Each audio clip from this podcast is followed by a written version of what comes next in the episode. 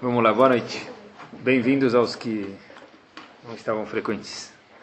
Eu não sei se hoje em dia ainda é assim, mas na, na época do antigamente, antes de começar um filme tinha um leão no começo, vocês lembram? Aquele Metro Golden Mayer apresenta. Não. Ainda tem hoje em dia?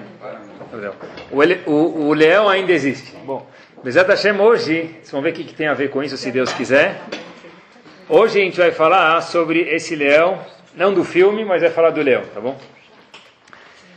A gente sabe que uma das midot, das características dos traços humanos, que a Kadosh Baruch Hu menos gosta, é chamado gava. Gava, em português, é chamado orgulho. Uma das coisas que Hashem, não que não gosta, até falei educado demais, que Hashem tem nojo, está escrito, quando a pessoa tem aversão a alguma coisa, Hashem tem aversão, obrigado, a, gava. Gava é orgulho. Nas palavras dos Chachamim, isso é como uma coisa chamada Ma'us. Ma'us é nojenta para Hashem. Em contrapartida, o que, que Hashem gosta muito? O contrário de Gava, que é a Anavá, que é a humildade. Só que tem um problema muito grande. O que Hashem mais gosta é Anavá, é humildade. O que Hashem menos gosta é Gavá, que é orgulho. Sabe que tem todas as midot, o Rambam Maimonides diz que a pessoa tem que ir no caminho do meio. Ele não pode ser nem muito pão duro e nem muito gastador. O homem, a mulher não sei se tem essa tá? Mas o homem não pode ser nem muito pão duro, brincadeira, e nem muito gastador, mão aberta. Mas em relação a Navá e Gavá, humildade e orgulho, está escrito que não. Que o homem tem que sempre ficar mais do lado do orgulho do que do lado da Gavá, não no meio. De repente, porque Hashem de verdade não gosta da gavá, do orgulho. Mas de repente Hashem manda fazer um dinner de arrecadação de fundos para o Mishkan, para o tabernáculo. Mas por que, que precisa arrecadar tanto dinheiro para o Mishkan? O que, que tem de tão custoso lá dentro do Mishkan? O que, que tem de tão caro? Óbvio, então ele vai responder que é simples. O Mishkan quase que inteiro era feito de ouro. A menorá não era feito de ouro, era feito de ouro maciço. Na verdade, o cara tem um relógio bonito, ele fala meu relógio é de ouro. Vai lá ver que tipo de quilate de ouro que é, se é banhado de ouro, se é coberto de ouro. Mesmo que é de ouro, tem alguns tipos de mistura de ouro com prata. A menorá inteira era feita única e exclusivamente de ouro. A pergunta que Ramin fazem para a gente é o seguinte: por que a menorá tem que ser feita de ouro? Não estou entendendo. Por que o, o Mishkan tem que ser tão lindo? Por que tem que ser tão caro? Por que, que tem que ter pedras preciosas no peitoral do Kohen? Que fosse uma coisa mais simples. O que, que interessa para Hashem como a gente faz? E pior ainda que, de novo, a pior midá que existe para Hashem é gavá orgulho. Então que fosse uma coisa mais simples. Na casa dele ele faz uma coisa de orgulho? Essa é a pergunta. Podia ser muito mais barato. Não precisa fazer dinheiro nenhum, pessoal. O terreno do Betamigdash ele é grátis. Tem que pagar IPTU? Não paga IPTU no terreno do Betamigdash. Era feito no deserto. O Mishkan.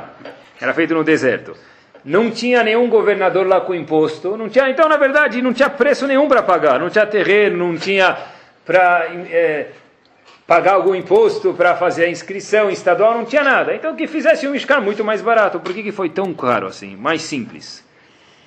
Diz a velha Lapian, Zecher Tzad Librachá, o seguinte, de fato, olhem que resposta fantástica.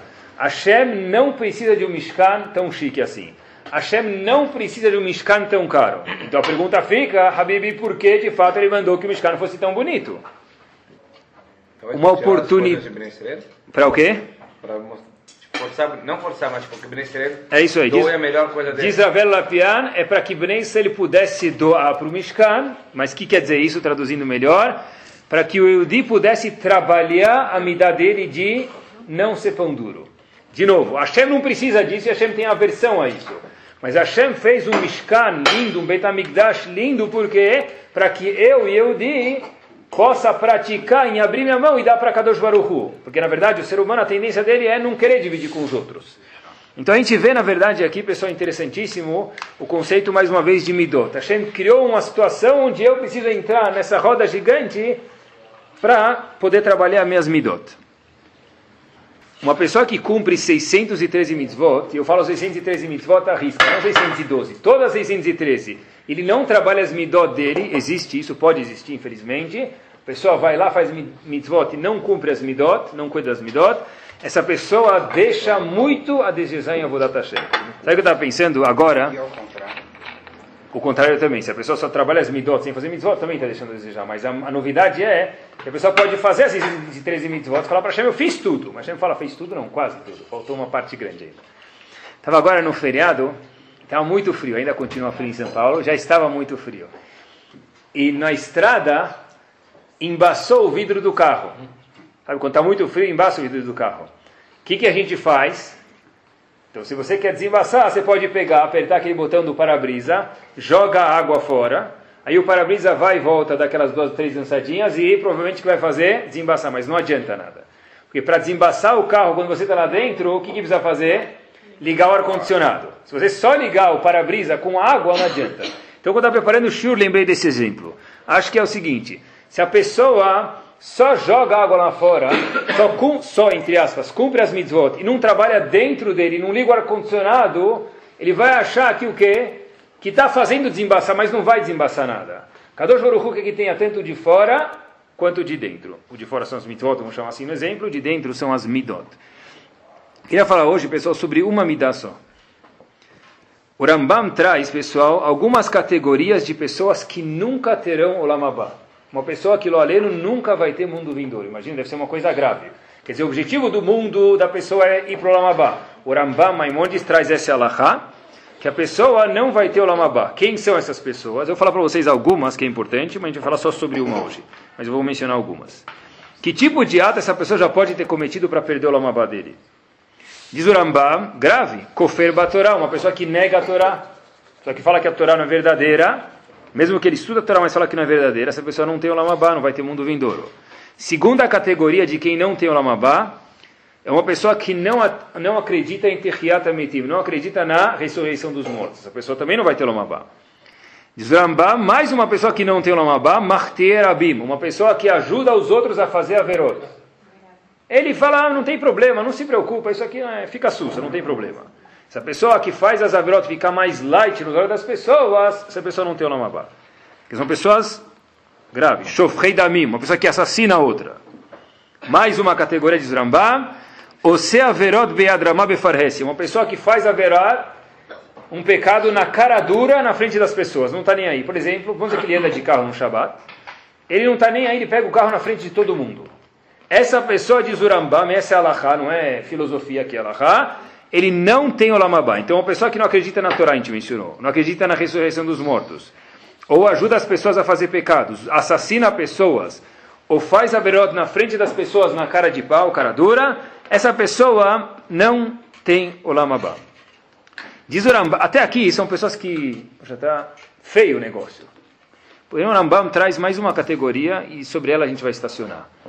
Amatilim emar atzibur shalom shamayim uma pessoa que assusta o público sem uma razão Leshem Shamaim, sem uma razão divina, vamos dizer. Essa pessoa que faz isso não tem o Lamabá. Quer dizer, é um indivíduo que cumpra 613 mitzvot, se ele não faz mitzvot, então, talvez não tenha o Lamabá de qualquer jeito. Uma pessoa que faz 613 mitzvot, ele faz tudo certinho, só que ele assusta as pessoas. Não por uma razão válida, a gente vai ver o que quer dizer, se Deus quiser. Essa pessoa é uma pessoa brava, vamos chamar, o leão que a gente mencionou antes do filme, a pessoa que é propaganda do filme ambulante é aquele leão, essa pessoa, lo aleno, é algum tipo de pessoa que Deus me livre não tem Olamabá. Então vale a pena falar sobre ela hoje, pessoal. Por que, que Moshe Rabbeinu não entrou em Israel? Alguém sabe? O sonho de Moshe Rabbeinu, ele trabalhou a vida inteira dele para entrar em Israel. Por que Moshe Rabbeinu não conseguiu entrar em Israel? O povo entrou e Moshe Rabbeinu não. A resposta famosa é, ele bateu na pedra. By the way, por que Moshe Rabbeinu queria entrar na terra de Israel? A gente nunca pensou, talvez. O que ele queria fazer em Israel? Tahana Merkazit? O que ele queria fazer em Israel? Kotel? Não tinha Kotel na Maravilha. Queria ser enterrado lá, talvez? Queria ser enterrado lá, pode ser, era mais do que isso. Senão ele podia entrar morto. Queria ver a terra. Por que ele queria ver a terra? Beleza, olha, olha aí. Tá vendo? Atrás de todo marido esperto tem uma esposa mais esperta. Diz Agmará para a gente, Moshe Rabbeinu queria entrar em Israel não para comer aquele shawarma especial que tem lá e não tem em São Paulo. Moshe Rabbeinu queria entrar em Israel para quê? Para poder fazer algumas mitzvot que só se pode fazer aonde? Na terra de Israel. Voltamos. Por que ele não entra em Israel? Porque ele bateu na pedra. Óbvio, todo mundo sabe disso. E daí? Por um lado, Moshe Rabbeinu desobedeceu. Mas qual o problema de bater na pedra? Ele bateu na pedra em vez de falar. Hashem está falando que não só que ele desobedeceu a Hashem, Hashem ficou chateado, mas pior. Hashem está falando para a gente o seguinte. Moshe Rabbeinu tem horas para bater e tem horas para usar a boca. Eu, Hashem, falei para você tirar água da pedra com a boca. Você o que, que fez? Usou a força. Tem horas para usar força e tem horas para usar a boca. Se a pessoa usa na hora errada, Hashem fala: o seu presente era entrar em Israel, você não vai merecer entrar lá, porque você usou a força em vez de usar a boca. De fato, pessoal, o fato da pessoa usar a boca, a dicção, a fala dele, ele é muito mais produtiva do que usar a força. É muito mais fácil, muito mais instantâneo usar a força mas é muito menos produtivo, se não completamente não produtivo, pessoal. A bravura, a raiva, a, o caos, o nervosismo, ele funciona na hora. Na hora. Logo depois que o monstro vira as costas, o que acontece? Todo mundo volta, ri da cara dele. Tá bom, o chefe chegou bravo. Sim, senhor. O chefe vira as costas, todo mundo está fazendo careta para ele. Por que não faz na cara? Porque tem medo. Mas não foi produtivo. O chefe pode ser o marido, o chefe pode ser a esposa, o chefe pode ser o pai, o chefe pode ser o professor. Sempre é assim, pessoal. O efeito, na verdade, ele é muito menor quando a pessoa fica brava. A forma mais efetiva é que a pessoa fale. Qual é o melhor jeito de uma pessoa nunca mais ficar nervosa? Se ele se prometer, fizer uma seguinte promessa: a próxima vez que eu ficar nervoso, me filma. E depois mostra no Cris na sinagoga para todo mundo. Esse cara nunca mais vai ficar nervoso, porque ele vai ver o bicho que ele ficou. Ramin falam para gente, e se Ramin não falasse, a gente talvez entenderia sozinho também. Uma pessoa que fica brava, essa pessoa que a gente fala em português, sai de si. Quer dizer, sai de si? Não parece mais a mesma pessoa, mudou. Esse é o Reuven, que eu, não é possível que era eu. Como pode ser que eu falei uma coisa dessa para ele, para ela? Como pode ser que eu agi assim? O Cas, o nervosismo tira a pessoa de si, pessoal. Quando uma pessoa fica brava, um exemplo, tá bom, um exemplo. Acabei de lavar o carro e logo depois que eu lavei o carro choveu. Mas choveu, não dá para ficar bravo com a chefe. Talvez dá, mas não é tão prático. Acabei de lavar o carro, depois que, que tem lá, tem, eu, depois eu posso abrir uma cantina no meu carro, né? Bisli, bamba, chiclete, ele pode saber o menu do lanche das crianças. Brigadeiro, tá bom? No teto é pior, porque é mais difícil de tirar. No banco, se for de cor, é mais fácil ainda. Tá bom? O que acontece? Acabei de lavar o carro e sujaram. Então que não lavasse. Quem tem criança pequena, é melhor não lavar o carro, se quiser, tá bom? Mas, o ponto todo é o seguinte. A ideia é, eu fiz alguma coisa, estão indo contra a minha vontade. Quando alguém vai contra a minha vontade, o que eu faço? Fico bravo. Sabe que eu escutei? Uma avó uma vez me falou, o, eu não sei onde era esse costume, mas ela falou que assim, onde ela morava, ela falou que, eu, não sei a cidade de onde ela veio, falou que o costume é que o noivo, não era um costume conhecido, senão vocês vão ver que não ia ter feito nenhum, mas o costume é que o noivo, antes de ficar noivo com uma mulher chamada Sarah, vamos dizer, tanto faz, ele dava para Sarah um novelo de lã todo embolotado. E falava para ela, no que estavam saindo jantar fora, desembolota o novelo para mim. Se ela conseguia desembolotar sem ficar brava, ele ficava noivo. Se ela não conseguia desembolsar depois de tudo, falar, devolve para quem te mandou esse novelo, não ia ficar noivo, pessoal. Imaginem, isso é do noivo para noivo. Imaginem se o costume fosse que a noiva desse para o noivo, né? Provavelmente não ia ter casamento, né? Então, o mundo todo, imagina só, pessoal, desembolotar um novelo de lã. É isso aí, isso é um teste da paciência. Eles pegam isso, esse é um exercício para a pessoa ter paciência mesmo. Sabe que eu vi uma segulá, uma garantia para a pessoa não ficar nervoso. A gemátria da, da palavra kaas, nervosismo em hebraico, é 150, 150. Então, um, um jeito muito simples é, tem, tem quem diz, segurar no canto do tzitzit, porque a palavra canto, a gente fala isso no Shema é chamado kanaf. Kanaf também tem a numerologia de, o valor numérico de 150. Então, se você está com kas, segura no Tzitzit. E a mulher que não tem tzitzit que faz, eu pensei uma gemata muito simples. Quantos, quantos peraquim tem no Teilim? Quantos peraquim tem no Teilim? 150. Então, quem tiver, uma mulher que estiver nervosa, primeiro eu falo 150 peraquim do Teilim. Não, mas é mais fácil segurar o tzitzit. É mais fácil segurar o tzitzit. Mas se for de noite? Se for de noite, eu falo 150 para quem de Teilim, que não é De cor. O ponto todo, pessoal, é o seguinte. Sabe que Chachamim, quando querem dar o louvor de uma mulher maravilha, vamos dizer, a super mulher, o que, que eles falam? Quem é a super mulher na Torá? Alguém sabe? Não é nenhuma das imaot, apesar que elas são super mulheres, mulheres maravilhas de alguma forma, mas Ramim querem mostrar uma mulher sábia. Então falam, a mulher boba era a mulher do Korah, aquele que fez a discussão contra Moshe Rabbeinu. A mulher sábia quem que é? A mulher de On Ben Pelet, famoso esse On Ben Pelet, se não era fique agora, ele é da, é da época de Korah. E Korah falou para On Ben Pelet, meu amigo, vem se juntar com a rebelião versus Moshe Rabbeinu. Aí, On Ben, aí On ben Pele falou, eu vou, eu vou. Só que o Ramin falou, não, a mulher dele era muito sábia. Por quê? Porque ela fez com que On Ben Pele não participasse da rebelião. Quem era On Ben Pele? On Ben Pele estava na época de Korah. Ele queria se juntar com a rebelião de Korah versus Moshe Rabbeinu. A mulher dele falou, não vai. Daqui falam sábios pra gente que era uma mulher muito inteligente. Uma mulher chachamá, sábia. Como? Olha o que ela falou para ele. Meu amigo On Ben Pele, meu marido On Ben Pele. Quem vai ganhar a, o ringue aqui?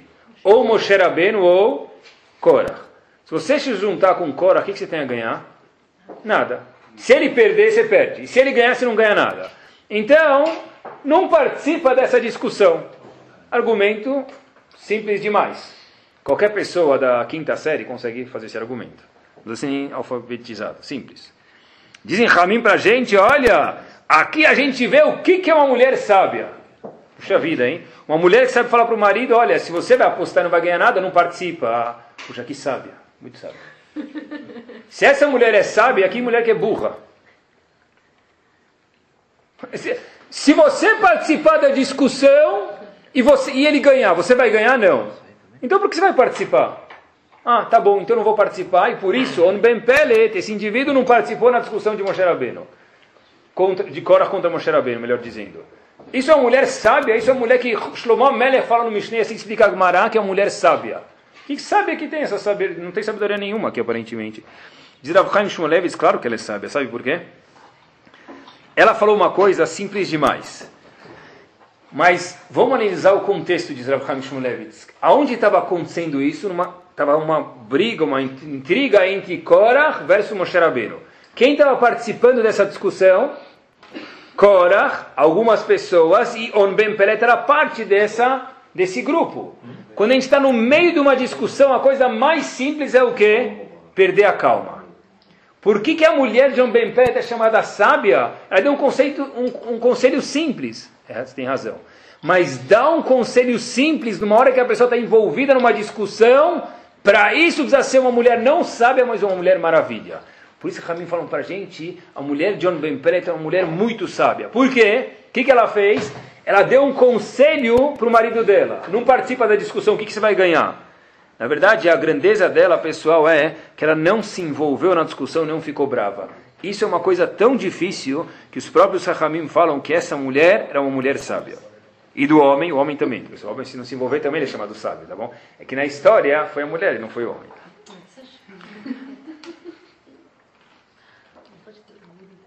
Muitas vezes a pessoa fica brava, o que, que ele fala? Puxa, como pode ser que eu fiz uma coisa dessa, depois que ele já ficou bravo? O único jeito da pessoa não ficar brava não é na hora de ficar bravo lembrar disso. É antes de ficar bravo agora, que não tem nenhuma razão para ficar bravo, ele pensar, puxa, como que é grave ficar bravo? E se esse tiro valer para que a gente fique 10% menos bravo, já valeu a pena. Agora conta pra gente em Brachot uma história muito interessante, pessoal. Olha que legal essa história. Maase Yudchet Amudbet. Vou ler para vocês uma linha e depois eu traduzo. Maaseh Hassid Echad, o nome desse Hassid era Abiuda Berabilai, Shenatan Dinar Leani Be'erev Rosh Hashanah. Erev Rosh Hashanah, esse indivíduo, Rabiuda Berabilai, deu uma tzedakah para um pobre que ele viu. Só que diz Agmará, Beshnei Batzoret, era um ano de aperto, era um ano que congelaram o dinheiro. Tá bom? Era um ano que estava ruim financeiramente. Madoff.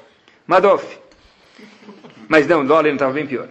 Veknita isto. A mulher dele ficou brava com ele. Falou, meu amigo, como é que você está dando dinheiro? Agora não é hora de dar dinheiro. Ele foi lá e deu, já tinha dado. Ficou bravo. O que, que ele fez? Ficou bravo ou ficou brava? Ficou bravo. Ela ficou brava com ele, ficou bravo com ela, né? O que, que ele fez? Diz Agmará pra gente qual foi a reação dele. Allah, quase, pior. Allah velan bebet akvarot. Ele foi procurar um hotel. Como se chama esse hotel? Cemitério do Butantã. Ele foi dormir no cemitério. Presta atenção, pessoal, que eu vou falar para vocês. Tem outra Gumará em Hagigah que conta pra gente que se eu quero saber que é um idiota, chotê. Às vezes aparece a palavra idiota na Mishnah na Gumará. Como é que eu sei que é um idiota? O que é idiota? Ele faz malabarismo? Malabarismo não é idiota. O que é idiota? Ele, ele, sei lá, sai no calor de shorts? Isso talvez não é um idiota, talvez ele tenha calor. Idiota, na terminologia da Gumará, é um cara que dorme no Betakvaró, dorme no cemitério. Essa é a tradução da palavra chotê. E a Gemara conta que esse Hassid, esse super tzadik, Rabi Uda Berabilai, foi dormir no cemitério. Pergunta Rabi Sai Misalant, Shubakir, em o que aconteceu? Não pode, você está falando. Como que ele foi dormir no cemitério? Por que não pode? E o que, que, tem a ver o fato que a mulher dele reclamou que ele foi dormir no cemitério? Que ele falou, filho morrer depois voltar para casa? Não pode, está Sabia que essa é a interpretação de vocês, mas não foi, não foi o que Rabi Sai Misalant disse. Rabi Sai Misalant falou o seguinte... A própria Gemara já diz que a história aconteceu Erev Rosh Hashanah, na véspera de Rosh Hashanah. Se aconteceu na véspera de Rosh Hashanah, Rav Salam falou, amanhã eu vou ser julgado. Eu fiquei bravo. Como que de hoje para amanhã eu vou me consertar se eu fiquei bravo e amanhã vou ser julgado?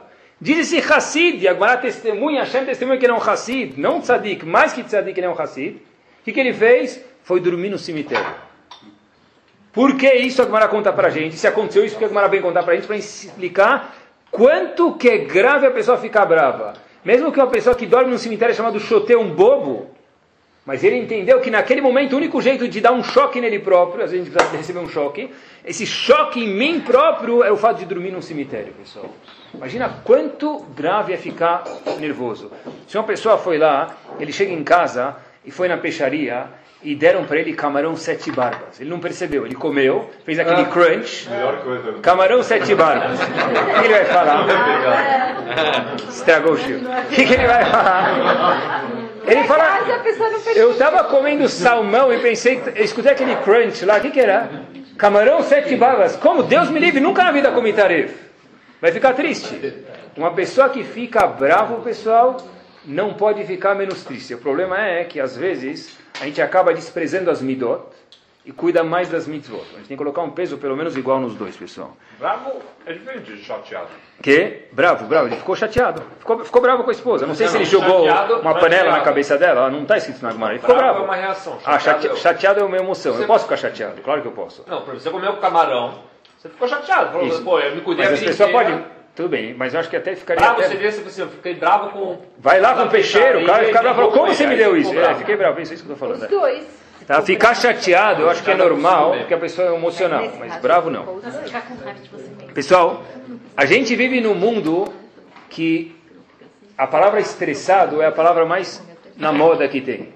Né? Se alguém pergunta para você, está estressado? Se ele falar não, ele está fora do. Onde você, onde você mora, cara? Você não, tá você não, trabalha? Você não cozinha? Você não tem filhos? Né? Como não está estressado? Então, mesmo que ele não está estressado, para fazer parte da society, ele vai falar: estou estressado. É óbvio. Tá bom? Aí ele chega no hotel, lá tem massagem anti-estresse, não sei o que. Né? Aí ele anda na rua, uma vez eu vi um outdoor: está estressado, vai pescar. Eu nunca entendi isso, porque o cara está estressado, vai, vai pescar, coitado dos peixes, né? Vai, vai, vai, né? vai ficar mais bravo ainda. Mas, pessoal, é isso aí. Estresse é ruim ou não é ruim, pessoal? Todo mundo vai falar que o quê? Estresse é o quê? É ruim. Mas na verdade não é ruim, pessoal. Se não fosse o estresse, que horas as pessoas iam acordar de manhã? 10 da manhã. Isso é estresse. Se não fosse um tipo de algum nível de estresse, a pessoa não ia acordar de manhã, ele ia ficar preguiçoso. Algum nível de estresse, de motivação, de é obrigação, isso é saudável. O problema, pessoal, é quando o estresse fica o quê? Em excesso. Sabe que eu pesquisei? O que, que as companhias fazem para não ter estresse? Olha que interessante, pessoal. Tem uma companhia chamada Sul América, vocês conhecem, né? Hum. Dentro dessa Sul América tem sala. Olha. Ah, ah, tem uma companhia chamada Sul América, está no jornal, não, não foi eu que inventei. Tem uma sala de TV, jogos, cybercafé é que assim, se o indivíduo termina de fazer o trabalho, todo mundo quer trabalhar lá agora, né? Se o indivíduo termina de fazer o trabalho, a cota diária dele do dia, ele pode ficar lá duas, três horas. É um lugar de anti-estresse, vai lá para relaxar. Tá bom? Hoje em dia, tem outras, eu procurei outras companhias que fazem Técnicas para diminuir o estresse. Que, que eles fazem?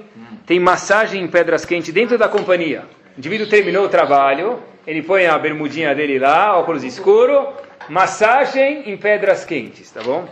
Relaxamento. Que? Gente que botou mesa de ping-pong, mesa de ping-pong e pebolim. Dentro da Necofino. a gente está muito mais chique. Então, A gente está muito mais chique aqui, olha.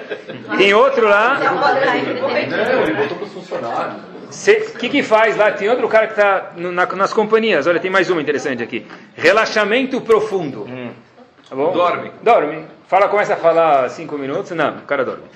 Isso aqui tem dentro de uma companhia. Por quê? Porque a companhia paga por hora para o funcionário, mas entende que a um certo nível, o stress acima desse nível, ele custa para a companhia mais do que o cara não trabalhar. Qual é a coisa mais antiprodutiva? Quer dizer, a gente vê quanto que é grave a pessoa ficar estressada, pessoal. Qual é a coisa mais antiprodutiva para alguma pessoa brava e a coisa que é mais natural a gente fazer? Se vê uma pessoa brava, que você fala? Você está bravo? Não, ele está ele tá catando borboleta, ele só está gritando porque. Claro que ele está bravo. Óbvio que ele está bravo. Você pergunta para ele, meu, por que, que você está bravo? Não estou bravo. Agora, é claro que ele vai falar que ele não está bravo. Mas você está bravo? Não, eu não estou bravo. Aí ele fica mais bravo e não resolve nada, né? Então a Gumara ensina para a gente, pessoal, no momento que uma pessoa está brava, o que a gente faz? Desce, foge. Não dá para apaziguar uma pessoa enquanto ela está brava. Depois de três minutos, ou cinco minutos, ou uma hora, um dia, o que for, aí você volta. Sabe que agora no feriado também teve mais uma, vai? Nos, eu olhei para o céu e eu vi aqui em cima da nuvem tinha um sol que queria sair mas não conseguia sair porque as nuvens não davam uma brecha para o sol sair. Agora o feriado que teve há uma semana atrás, meia semana atrás. Pessoal, uma pessoa, em português, uma pessoa que está brava, não é só estar tá brava, está gritando. Outro tipo de cas, que também a gente falou que lá além talvez é em Lochelek Lamabá, de alguma forma, a pessoa pode perder o passaporte da alegria por Lamabá, é uma pessoa que, em português, a gente fala ele está de tempo fechado. É tempo fechado, igual o exemplo que eu trouxe para vocês. Quer dizer tempo fechado? O sol quer sair, mas tem um monte de nuvem em cima. Eu vejo o sol, mas não dá para ir na praia, não dá para nadar, não dá para fazer ginástica, não dá para colocar um shorts, porque em cima, da, do, do, embaixo do sol, o tempo está fechado, tem nuvens. Tempo fechado, uma pessoa que está brava, ele não deixa o sol na vida dele aparecer, pessoal. Uma pessoa que está brava, se Ló Aleno, eu falo Ló Aleno mesmo, trabalhar com uma pessoa brava, ou ele vive com uma pessoa brava, ou o vizinho dele é uma pessoa brava, ou o sócio dele, ou o que for, a pessoa tem medo de abrir a boca. Todo mundo já passou por isso. Está num trabalho, está em algum lugar, e entra um patrão bravo, uma pessoa superior a ele bravo. A pessoa fica congelada. Ele não consegue trabalhar, ele fica com medo de mexer no computador, ele treme. Depois que o patrão sai, as pessoas voltam, relaxam e conversam de novo. Já é um teste é, físico na pessoa, vê que ele travou, congelou. Por quê? As pessoas bravas fecham o tempo e não deixam o sol aparecer. Tem medo de conversar um do lado dele, pessoal. Isso também é cas. Outro dia eu estava no, no famoso táxi que eu venho e volto aqui para dar o shiur. Né? Ele não sabe que ele faz parte do shiur, porque senão ele ia cobrar mais caro. Então não vou contar para ele. Mas eu estava no táxi e ele falou para mim: Olha, Rabino, olha o lado esquerdo aí. Estava descendo aquela ponte da cidade de Jardim, embaixo de uma ponte, né? Então ele falou: Olha, Rabino, olha do lado esquerdo, olha esse carro que chique. Aí eu olhei, tinha um carro bonito assim, novo. Aí ele falou assim para mim: Ó, sabe, o cara deve ser muito bom. Eu falei: Por quê? Olha a cara de sério dele. O cara deve ser muito bom. Olha a cara de sério dele. Motorista sério é que o cara é rico, Rabino, senão não ia ser tão sério assim. Né? Aí, sabe que eu comecei a pensar mesmo e ver que quando jovem é assim mesmo, vocês podem perceber os jovens, eu vejo isso bastante para o Hashem, mas você vê os jovens, quando o cara quer mostrar que ele é macho man, né? falta só a musiquinha, macho, macho, como ele que pode mostrar que ele é macho man? Ele fica com aquela cara assim, parece segurança na frente do barzinho. quando o cara fica bravo assim, quer dizer, Mr. Gostosão está aqui. É? é assim mesmo. A gente relaciona ser bravo com ser bom, com ser o Superman, com ser o fortão, com ser o musculoso e daí por diante. Peraí, o que, que tem a ver? Não, o taxista falou, olha, o cara deve ser muito bom, deve ser muito rico, esse cara está bravo dirigindo assim, sisudo aí, é porque é, bravo, é, porque é bom. Né? Um caminho falam para a gente, olha, muito pelo contrário, bravo é, é, uma, é uma natureza da pessoa, se a pessoa não se controla, isso é errado. No zoológico é bom, na casa, na sociedade, isso não é bom, pessoal. Qual o remédio para o CAS? Qual o remédio para o nervosismo? Se é que existe. Eu pensei, pessoal, tem alguns, tem alguns remédios, eu falar para vocês, talvez. Eu vou dar a receita para vocês, vocês podem comprar ele, tá bom? É tarja preta. Tem alguns remédios, pessoal, é o seguinte. A pessoa tem um pouquinho mais de emuná. Fé em Hashem. Uma pessoa que no fundo vem daí mesmo. Pessoa que acredita que tudo, que na, tudo na vida, tudo que acontece na vida é consequência de Hashem. Vai ficar bravo com quem? Com Hashem? Difícil. Então pode, mas precisa pensar mesmo. Sabe, Hashem está fazendo o que é bom para ele. Um indivíduo vai lá e bate no amigo com uma vassoura. Eu vou lá e bato no Reuven com uma vassoura. O que, que Reuven vai fazer? Dá essa vassoura aqui para mim, sua besta! Vai começar a bater na vassoura? Vai começar a gritar com a vassoura? Vai levar a vassoura no, no décima vara criminal? Vai no fórum levar a vassoura? Por que não vai levar a vassoura? Porque ele sabe quem bateu nele. Fui eu ou foi a vassoura? Eu! Se a gente pensar exatamente a mesma coisa, pessoal. Quando o Loleno, o cara está indo e riscaram o carro dele. Acabou de consertar, riscaram o carro dele. Quem está riscando o carro? É claro que é o cara. E se eu puder fazer ele pagar, eu vou fazer ele pagar, não vou ser bobo. Mas no fundo atrás, ele é a vassoura. Quem está batendo a vassoura? A Kadosh. Se eu lembrar disso, eu nunca vou ficar nervoso. E se eu lembrar disso às vezes e ficar 10% menos nervoso, valeu show, pessoal, de novo.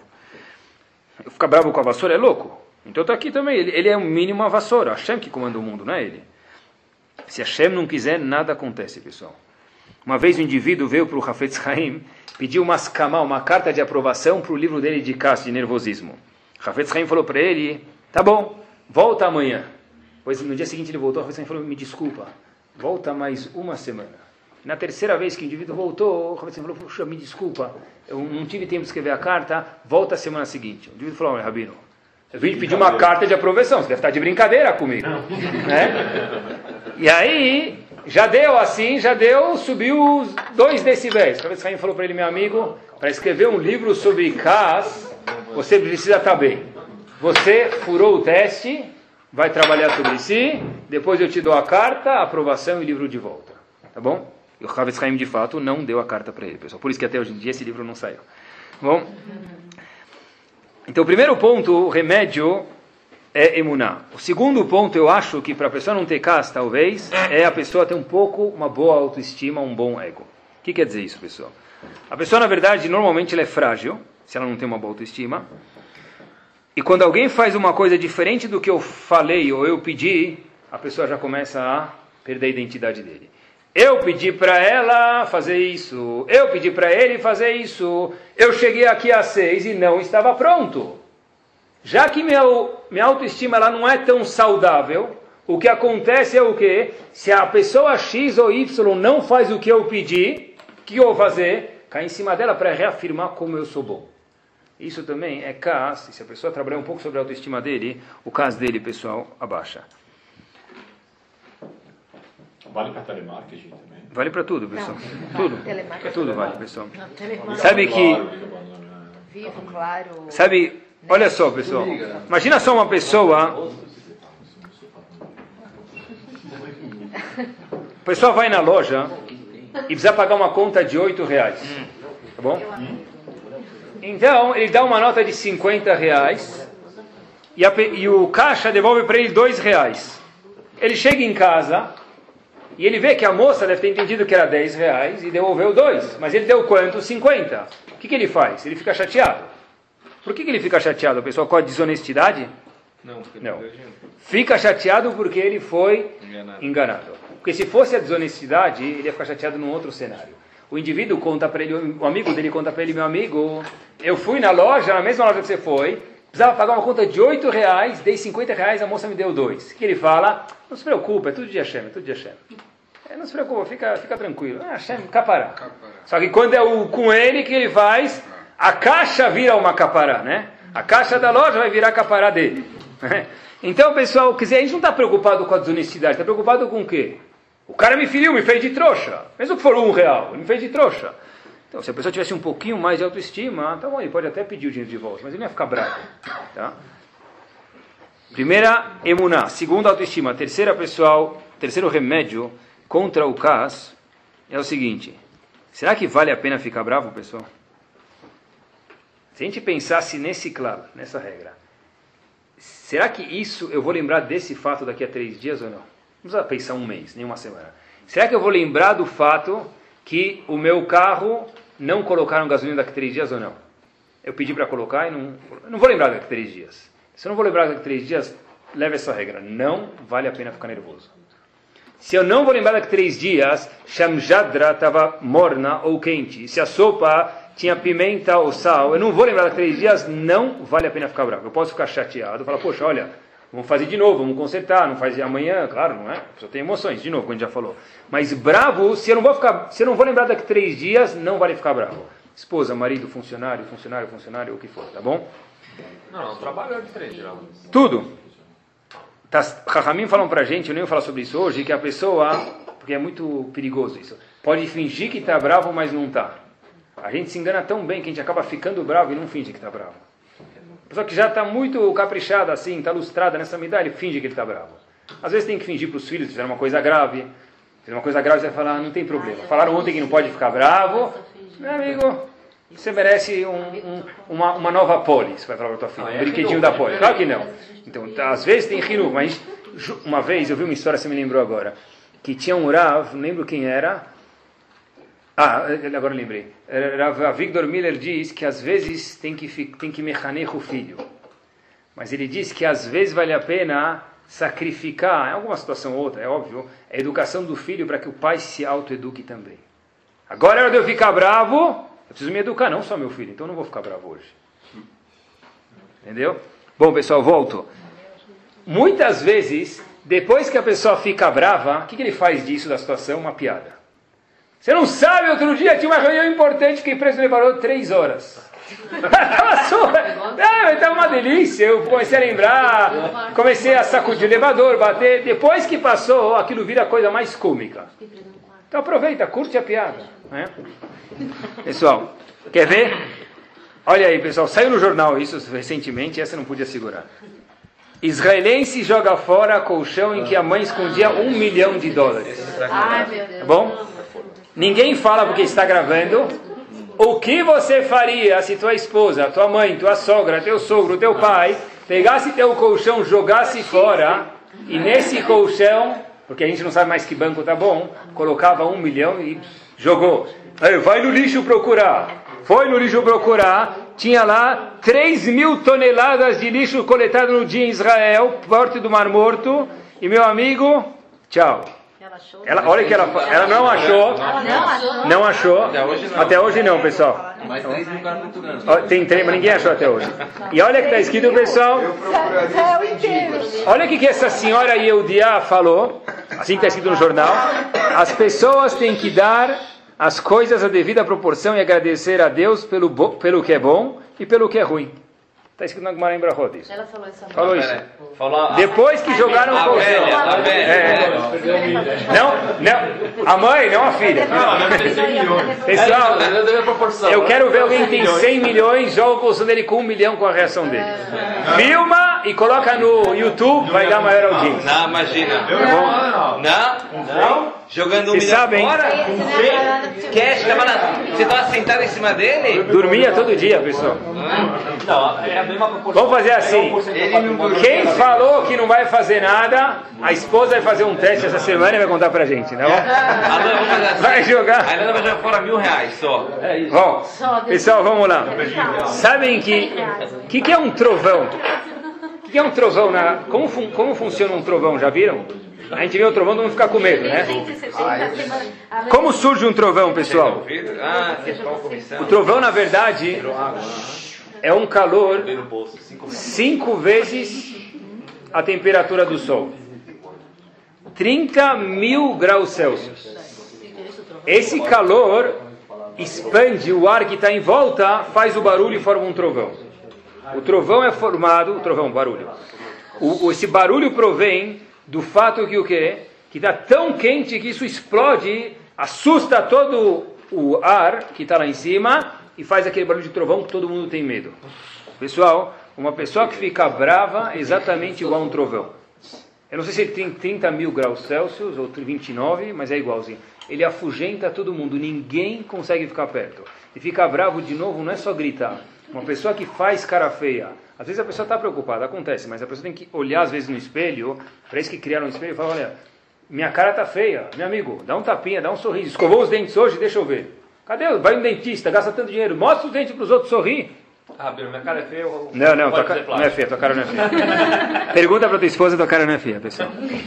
Ela não olha para isso. Olha só, olha, toda esposa olha.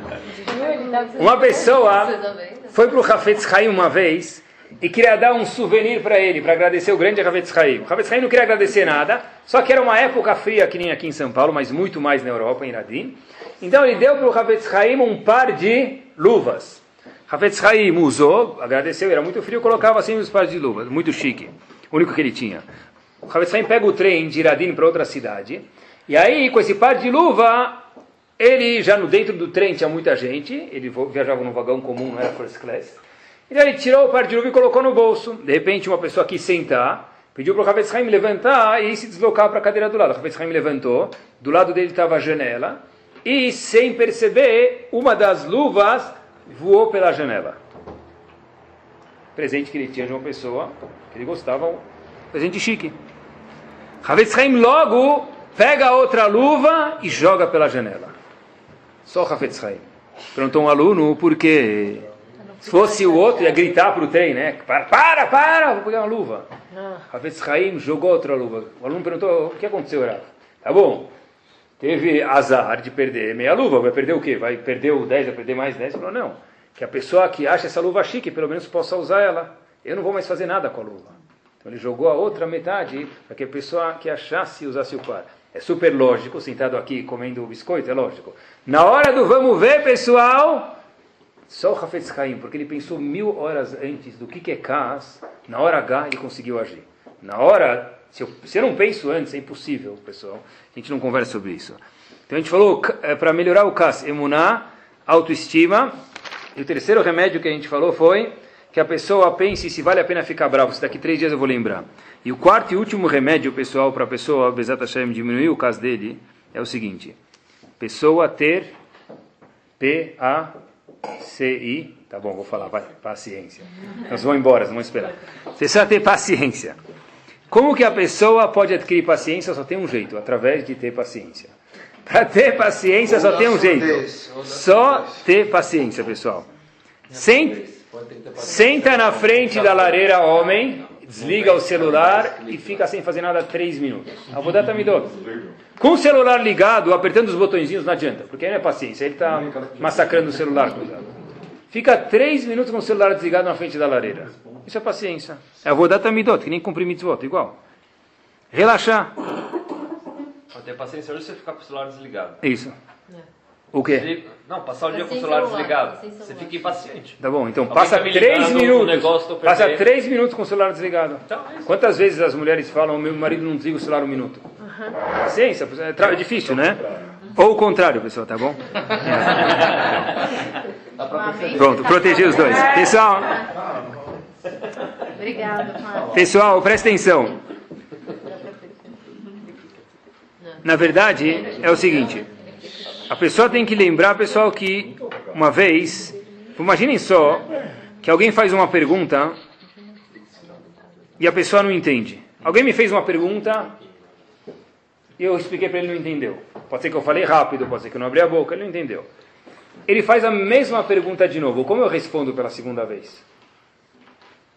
Depende do grau de proximidade da pessoa. Óbvio, se o, se o Bush vier fazer uma pergunta, ele pode mandar seis vezes, eu vou responder com calma. Mas se for as pessoas que estão nas nossas redondezas, que é sobre elas que a gente está falando. Quando você se encontrar com Obama, então a gente conversa outro, outro dia. Mas hoje a gente está falando sobre com- o meio que a gente vive. Vem uma pessoa e te pergunta, que horas são? 8 e 32. Que horas são? 8 e 32. Que horas são? Aí você faz já gestos. 8, 30, 1, Baden 2. 8 e 32. Já é três. Na, na terceira vez que o cara te perguntar que horas são, já vai ser 8 e 40, 8 e 32 e 30 segundos. Você vai pegar o relógio e falar, pega o relógio. Engole o relógio, nunca mais pergunta que horas são. Não é? Pessoal, se, se alguém fizer uma pergunta para a gente uma vez, e na segunda a gente responder com o mesmo tom, a gente já diminuiu o nosso caso. Na terceira, não sei o que vai acontecer. Mas se na segunda a gente melhorar, já diminuiu o caso. E não se esqueçam que diz o Rambam, uma das pessoas que perde o passaporte da alegria é aquela pessoa que assusta os outros, que fecha o tempo, que fica bravo com os outros, pessoal.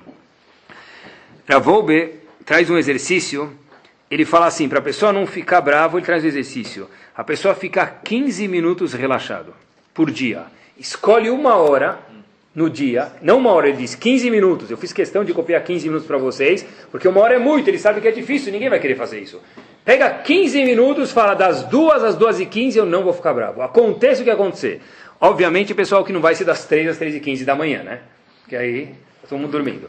Mas pega uma hora, escolhe uma hora e faz sobre isso. Fala, hoje eu vou receber sobre mim. Em tal hora, das duas às duas e 15, por exemplo, eu não vou ficar bravo. Pode ter certeza que amanhã, nessa hora que você escolheu o que vai acontecer, vai acontecer um monte de coisa. É um teste. Vale a pena ou não vale? 15 minutos. No 16 minuto eu vou, eu vou arrasar. Coitado, bom que o cara vai embora. Foge, fala para ele, funcionário, foge, você tem 15 minutos para estar tá longe daqui, porque se tiver aqui no 16 eu vou acabar com você. Mas já fez a mulher da Midot. 15 minutos e segurou, pessoal. É isso aí. Um dos lugares que é mais propício para ter briga e cas, Rahamim falam para a gente, é Erev Shabbat. Erev Shabbat, Shabbat pode começar nove e meia da noite no Polo Atlântico, lá no Polo Norte. Nove e meia. Nove e vinte e nove o cara está correndo. Mas você tinha até nove e meia para se preparar no Polo, no Polo Norte. Só começa Shabbat nove e meia. Por quê? Não, não. O último minuto de Shabbat é normal. Isso é... A pessoa fica agitada. Ramim falam, olha, cuidado dobrado Erev Shabbat, porque você vai falar, o que você vai fazer. Porque é aí que dá problema mesmo. Ramim falam para a gente, Ravoube também traz isso. Como é chamado casamento em hebraico? Nisuin. Que palavra tem irmã de Nisuim?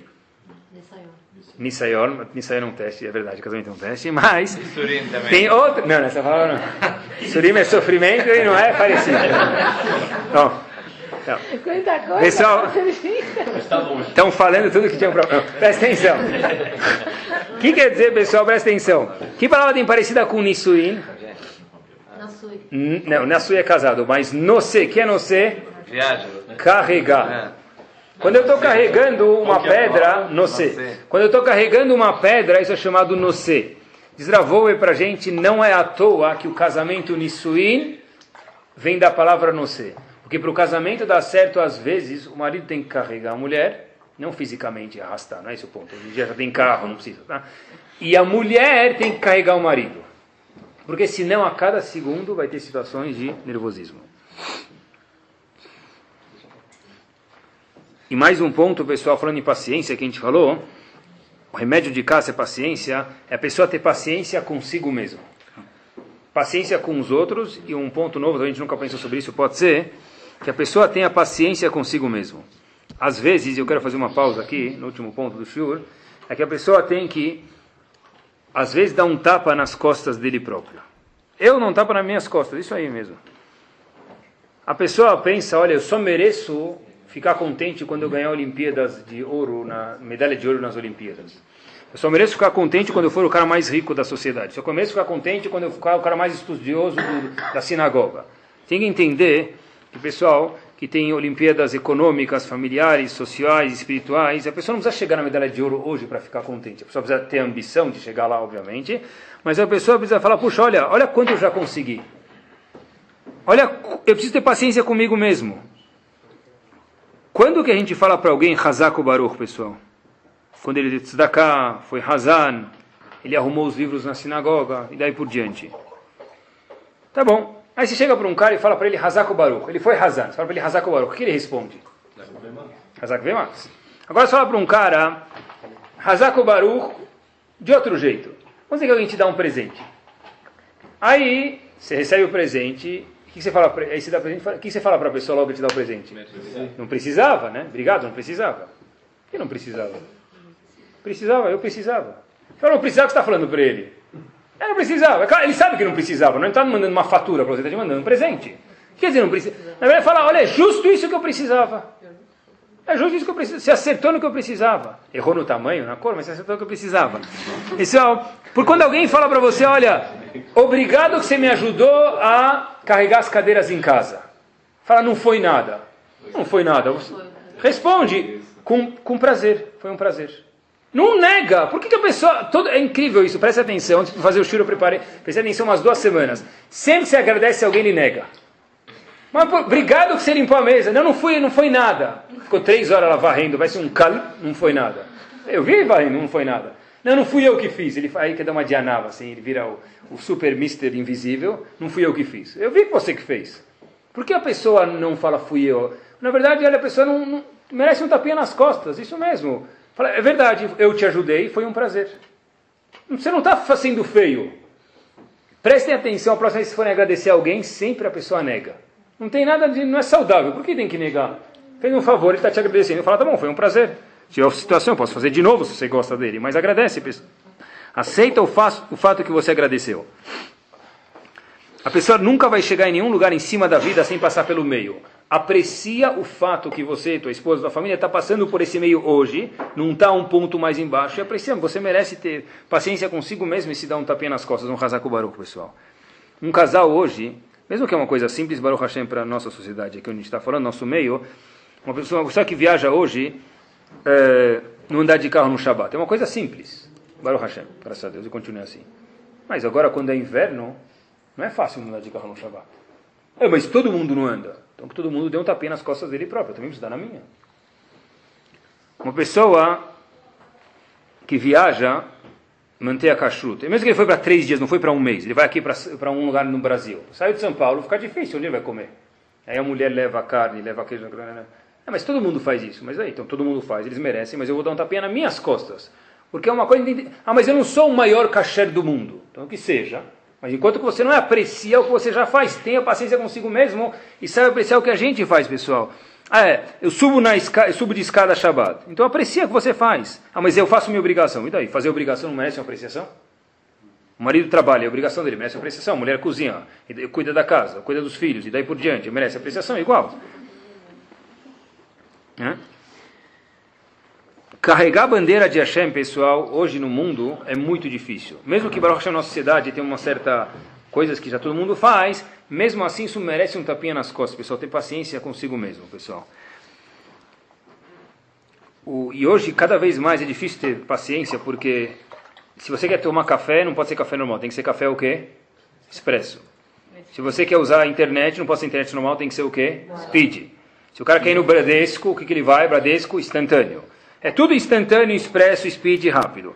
Onde na verdade, ah, mas ainda eu quero comer alguma coisa. Onde você vai? Fast food. Fast food. É tudo rápido, tudo instantâneo. Tudo... Então tem que ser tudo rápido. Se tudo rápido, eu não consigo mais ser paciente. A gente não quer ver como a gente não consegue ser paciente, já falei esse exemplo mil vezes, mas ele é o mais comum impossível. O computador, você apertou Enter e demorou 12 segundos, não mais, para abrir o programa ou para abrir aquele teu e-mail. Coitado, vai, o computador vai precisar ir no médico depois para se curar lá embaixo, né? Vai chutar ele, vai... Vamos, vai, estou com pressa. Por quê, pessoal? Porque a gente não tem mais paciência. Tudo tão rápido que a gente não tem mais paciência. E para um Yehudi isso não pode ser uma coisa de praxe. Todo líder, pessoal, seja professor, rabino, pai, mãe, essa pessoa precisa dessa midá em especial. Quando Hashem foi falar com Moshe Rabbeinu, Hashem deu uma ordem para Moshe Rabbeinu. Vai daber Hashem el Moshe vel Aharon, vai tzavem el Bnei Israel, vel parou melech Mitzrayim, liotzet Bnei Israel melech Mitzrayim. Diz o passuco para a gente que Hashem ordenou Moshe Rabbeinu de tirar o povo do Egito, mas antes disso o Passuco fala, vai tzavem el Bnei Israel. Hashem ordenou o povo sobre Bnei Israel.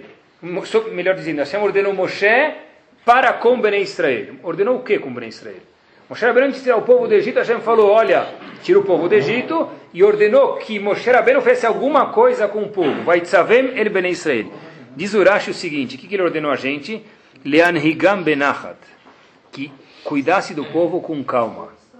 Eh, velisbol otam, e também ter paciência com ele, com o povo. Quer dizer, se Hashem teve que falar para Moshe Rabbeinu ter paciência com o povo, quanto Hashem vai falar para a gente ter paciência com a esposa, com o marido, com os filhos, com os alunos, paciência mesmo, pessoal.